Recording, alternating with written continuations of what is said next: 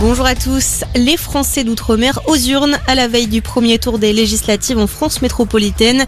Les bureaux de vote ont déjà ouvert à Saint-Pierre-et-Miquelon, en Guyane et aux Antilles. Ils ouvriront ce soir à Wallis et Futuna et en Nouvelle-Calédonie. Demain matin à La Réunion et à Mayotte, peu de temps avant la métropole.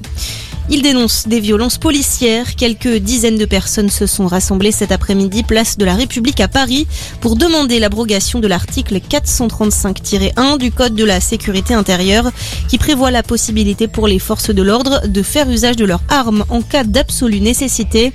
Une mobilisation une semaine après la mort d'une jeune femme à Paris tuée par un tir de policier. Elle était à bord d'une voiture dont le conducteur a refusé de se soumettre au contrôle de police. À l'étranger, une réponse la semaine prochaine sur le statut de l'Ukraine comme candidat officiel à l'adhésion à l'Union européenne. C'est ce qu'a promis Ursula von der Leyen à Volodymyr Zelensky aujourd'hui. La présidente de la Commission européenne s'est rendue à Kiev alors que le président ukrainien réclame un engagement juridique concret pour l'intégration de son pays à l'UE. Un accord de coopération de 20 ans entre l'Iran et le Venezuela. Les deux pays ont signé aujourd'hui un document qui prévoit un renforcement de leur alliance dans les domaines politiques, économiques, du tourisme, du pétrole et de la pétrochimie. Le président vénézuélien Nicolas Maduro a également annoncé l'ouverture en juillet d'un vol Téhéran-Caracas. On passe au sport à présent. Top départ des 24 heures du Mans. La 90e édition de la célèbre course auto d'endurance démarre en ce moment.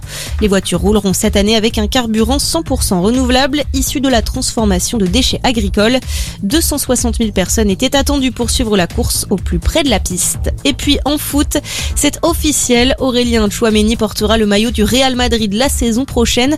Le club espagnol l'a racheté pour 80 millions d'euros et 20 millions de variables à l'AS Monaco. Le milieu international français s'engage pour 6 ans. Il sera présenté mardi à la presse. Bonne journée à tous.